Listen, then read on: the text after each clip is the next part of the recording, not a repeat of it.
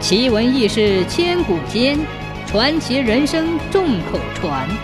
千古奇谈。杭州上城有座安乐桥，同一条河上还有并排的三座豆腐桥。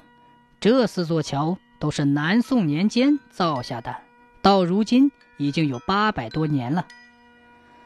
岳飞大破金兵的时候，手下有个将军叫王佐，他用苦肉计说降了陆文龙，把金兀术打得大败。从此他缺了一只胳膊，不能再打仗了。岳飞便保举他做了安乐王，皇帝还答应他在杭州城内造一座王府养老。安乐王的王府建造在河边。动工的时候，泥沙、石灰、石板、木材堆满了河埠上。河上没有桥，原来的一只摆渡船又被运砖送瓦的工匠占用了。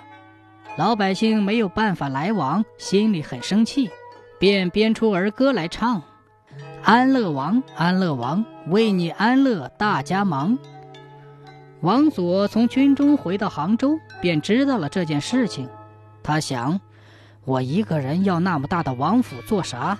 不如拿出这些材料，在河上搭座桥，好让大家方便些。于是他吩咐工匠，先挑扎实的青砖石板，在河上搭一座大桥，剩下的材料便造两间房子做王府。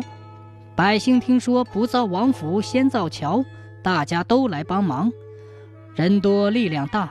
不到一个月的功夫，便在河上造起了一座宽阔平整的大桥。河上有了桥，往来就方便了。老百姓一高兴，又编出新的儿歌：“安乐王好心肠，造座大桥通四方。你唱我唱，一传两传，安乐桥越来越出名。消息刮进宰相秦桧的耳朵里，秦桧心生妒忌。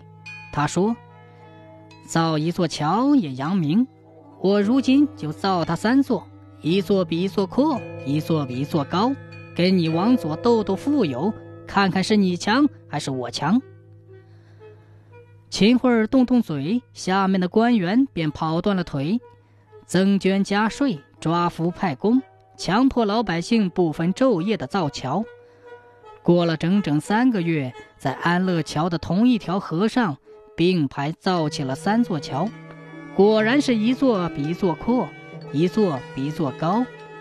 秦桧儿很得意，亲自给这三座桥取了名字，叫做“豆腐一桥”“豆腐二桥”和“豆腐三桥”。桥是给人走的，一条河上有一座桥就够了，造那么多桥干什么？老百姓恨死秦桧儿了，都赌气不走他那三座豆腐桥。